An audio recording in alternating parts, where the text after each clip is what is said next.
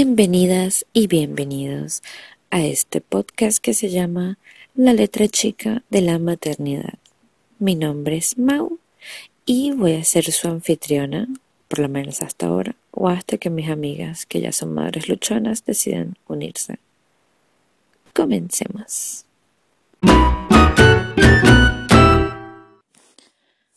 Olis. Bueno, este es el primer podcast que he grabado en mi vida y bueno, esperemos que fluya y que siga. Como dije antes, mi nombre es Mau, soy una venezolana de 29 años y que tengo un bebé de 10 meses. Eso quiere decir que tengo 10 meses siendo mamá. Para algunos será un currículum un poco escueto, pero me chupa dos huevos. Mm, eso también. Soy una madre millennial a veces un tanto maleducada y muy, muy, muy boca sucia. Bueno, en este primer episodio yo quería hablar de, bueno, el mero comienzo de mi maternidad, que fue justo el día en que me enteré que era mamá, que iba a ser mamá de hecho. Y bueno, empecemos. Todo empezó en diciembre del 2017 yo había hablado con mi esposo y le dije, oye, ¿no te parece que ya deberíamos, sabes, agrandar la familia? lo que él me dijo, bueno, dale. Entonces, bueno, estuvimos todo lo que quedaba de Navidad, entre Navidad y Año Nuevo, ese ñe que hay ahí. Y estuvimos intentando. Y mira, donde mi esposo pone el ojo, pone la valla. Eh, um, a mediados de, del verano, que fue más o menos a mediados de enero, para los que me oyen, sí, yo soy venezolana, pero vivo en Argentina, y en Argentina todo es al revés de como es en el hemisferio norte. Da, obvio, porque está en el hemisferio sur. En Argentina el verano es desde el 21 de diciembre hasta el 21 de marzo y enero es la mierda más horrible que existe en el mundo. Eh, hace mucho calor, yo vivo en Buenos Aires y Buenos Aires es extremadamente húmedo porque está pegado al río, bueno, terrible. Eh, bueno, yo venía del trabajo un día y bueno, iba pasando por un día, un día es un supermercado y casi me desmayo, casi me desmayo enfrente de la puerta de un día. El chico me hizo pasar, me puso en el aire acondicionado y me regaló una coca. Yo le comento de todo esto a mi mami cuando llego a la casa y mi mamá me dice, hmm, a mí se me hace que usted está embarazada. Y le dije, ay mamá, qué vaina es.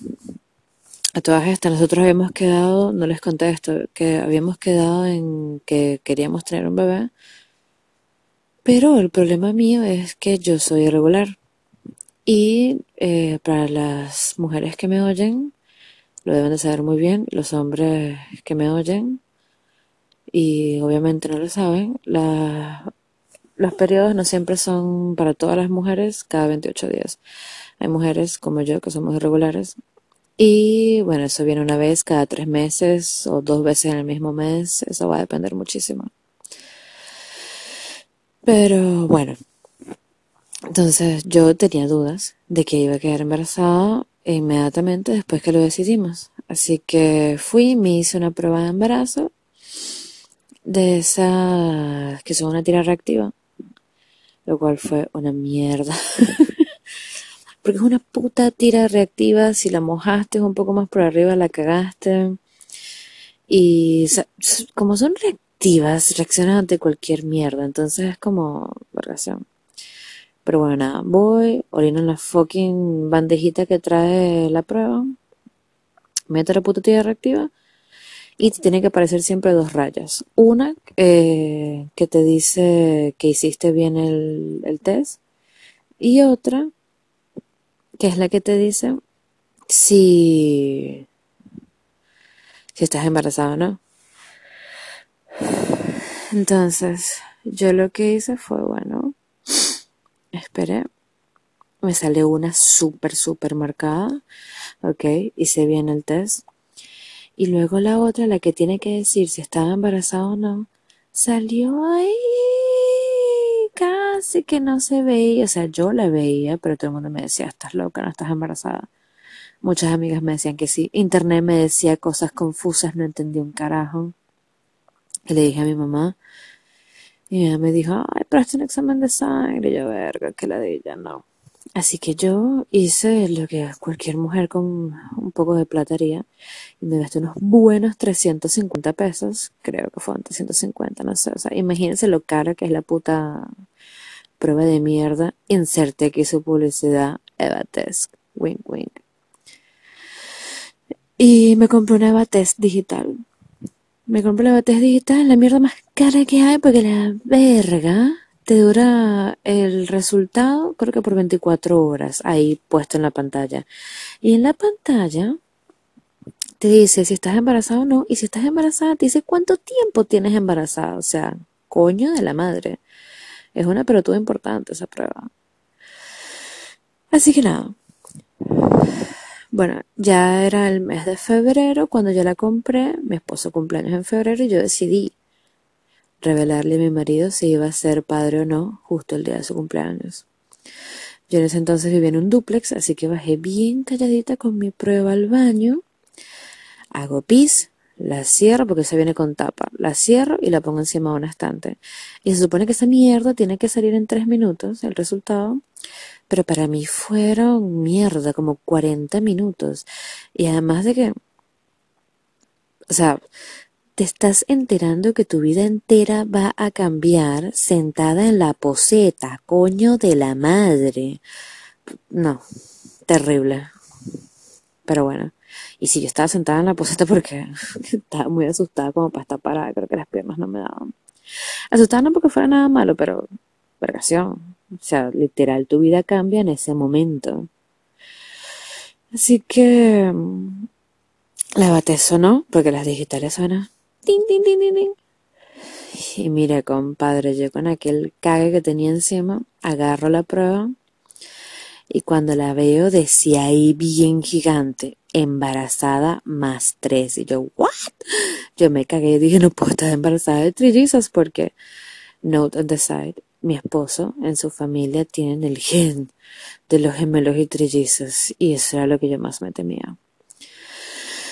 Entonces, cuando veo es que tenía más de tres semanas de embarazo. O sea, casi que yo le digo a mi esposo un lunes, marico, quiero salir embarazada, y el martes ya yo estaba preñada. Verga. Pero, pero bueno. Ah, por cierto, si escuchan ruidos raros, una tengo la nariz fañosa y otra estoy debajo de mi colcha porque hace un frío de mierda y nada, tengo que estar calentita. Ajá, bueno. Ajá, entonces ahí decía que estaba embarazada y de hace más de tres semanas. Así que salí corriendo del baño, subí las escaleras, no sé si comenté, yo vivía en un duplex, subí las escaleras corriendo y me tiré encima de mi marido, que mi marido se me imagino que se habrá cagado y pensó que se estaba acabando el mundo. Y agarré le grité, ¡Felicidades! ¡Feliz cumpleaños! Y él, ok, para eso vas y me despiertas a esta hora. Y sí, huevón, porque, hello, estás y le meto la prueba de embarazo en la cara. Casi que toda llena de meo, en la madre. Y le digo, vas a ser papá. Y él, me estás jodiendo, boluda. No, bebé, vas a ser papá. Mire, ese hombre se puso a llorar, no lo podía creer, estaba súper, súper, súper emocionado. Mi mamá también, porque obviamente mi mamá estaba viviendo con nosotros en la parte de abajo de la casa y mi mamá escuchó todo el escándalo. Entonces mi mamá me dijo, hija, yo que tú agarrara y me hiciera una prueba de sangre ahora ya, para no hacerme falsas ilusiones y yo, verga, está viejo el coño, que la ella. Bueno, dale. Fuimos a un centro maternal que quedaba cerca de donde vivíamos. Y bueno, la mujer, la seleccionista que me fue a sacar la sangre, qué mujer tan amable, tan dulce, la bicha estaba súper emocionada. Vaya, me saca la sangre y me dice, dame unos 20 minutos y ya te regreso los resultados. Y mi esposo súper tenso y yo dije, bueno, yo confío en mi batería digital porque si costó tanta plata debe decir la verdad. Así que, nada, cuando llegó esa mujer, esa mujer llegó con una sonrisa de oreja a oreja y yo dije, verga, marica, o sea, tú no sabes lo que es disimular. Y nada, ahí la abrimos y fue como, mierda, sí, sí es verdad, vamos a ser papás. Pero mi esposo no estaba conforme con eso. Él quería una puta ecografía. Y yo, mierda, papi, pero sin echar las. Así que nada, tuvimos que esperar una semana más, porque él y yo nada más estábamos libres en los fines. Así que tuvimos que esperar una semana más para poder hacernos la ecografía. Fuimos y cuando nos vamos a hacer la ecografía, el médico se había puesto medio pop y como que no quería que filmemos y nosotros y que doctor nos va a tener que chupar la pija a los dos porque, o sea, y coño tu madre, me voy a enterar. O sea, voy a ver a mi hijo por primera vez, así que deja de hinchar las bolas. Entonces, bueno, hablé con él, qué sé yo, y me dijo, dale, pues puedes filmar, pero sin flash. Y, verga, yo no sé si le pasa lo mismo a las otras mamás, pero la primera ecografía que te hacen la primera vez que ves a tu hijo es una cosa impresionante porque ahí es como que te cae la ficha de que vergación, ahora eres responsable no solamente de ti y en mi caso de mi esposo, porque mi esposo es como un bebé grande, sino de un bebé. Es una persona diminuta, enana, ahí en tu cuerpo. Y cuando yo veo eso, lo veo que se está moviendo y está como, parecía un jugador de fútbol queriendo patear una pelota hacia arriba con los pies. No, no, no. Esa mierda fue espectacular. Tomamos fotos, videos, nos habremos gastado todos los gigas mandándolo a nuestros familiares. De verdad que fue impresionante. Y y bueno, nada, así fue exactamente como me enteré que iba a ser mamá. Dos semanas entre que me desmayo, me hago la prueba de, de me hago la prueba de sangre y me hago la ecografía. Casi tres semanas para que me digan que yo tenía nueve semanas de embarazo. Y yo, coño de la madre. Así que, bueno, ese fue el episodio de hoy. Eh, les voy a ir contando conforme vaya progresando el podcast. Eh, a lo mejor se me unan alguna de mis amigas, a lo mejor no. Eh, les voy a ir contando cómo ha sido mi maternidad desde el momento de la concepción hasta el día de hoy que está mi pequeño durmiendo ahí desarropado, porque por más que yo lo arrope, él se desarropa porque es necio.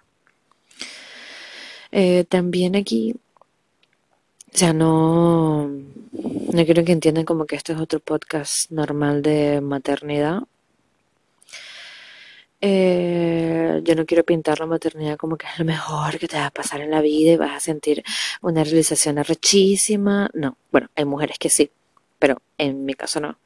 En mi caso, o sea, yo tengo muy claro lo que quiero en mi, en mi vida personal y en mi vida profesional. Y son dos cosas totalmente distintas. Eh, la verdad, yo en estos 10 meses me he dado cuenta de que Instagram, tu mamá, tu abuela, tus tías, tus primas, todas las madres luchonas te mienten. La maternidad no es bella y hermosa el 100% del tiempo. Eh, voy a ser bastante honesta con eso en este podcast, porque la verdad me da mucha rechera que hayan un montón de mamás allá afuera criticándote, o sea, como, ay marica, ¿cómo vas a decir que tu hijo es un fastidioso? Y sí, marica, porque es un carajito de mierda que a veces me enerva, porque yo quiero leer y no me deja, o yo quiero hacer tal cosa, y entonces van y te dicen, ay, pues no hubieses tenido un hijo. Eh, no, tampoco es eso. Yo quiero tener un hijo, pero el hecho de que yo tenga un hijo no quiere decir que yo voy a dejar de ser yo. Y no, o sea, no. Pero bueno, perdón que me, me puse en modo Hulk de repente. Pero bueno, esas van a ser cosas en las que vamos a estar hablando más adelante. Y bueno, nada, eh, espero poder seguir así, bueno, seguir con este podcast. La verdad que a mí me, me gusta bastante la idea de compartir mi experiencia con alguien. Más allá de que si puedo lucrar o no, sí me gustaría conocer la opinión de la gente, de otras mamás o de imbéciles que les gusta opinar de mierdas que no saben nada. Así que, nada, puede que haya episodios que sean un poco más largos, un poco más cortos, eh, puede que salga una vez a la semana, una vez cada dos semanas, o no sé, dos veces a la semana, depende de cómo esté mi mood y de si mi hijo me deja o no. Pero bueno, eh, nada, quiero compartirles mi vista sobre la maternidad y bueno, como dice el podcast, es la letra chica, la que no te cuentan, bebé. Así que nada, espero que todos estén bien Besitos, chao.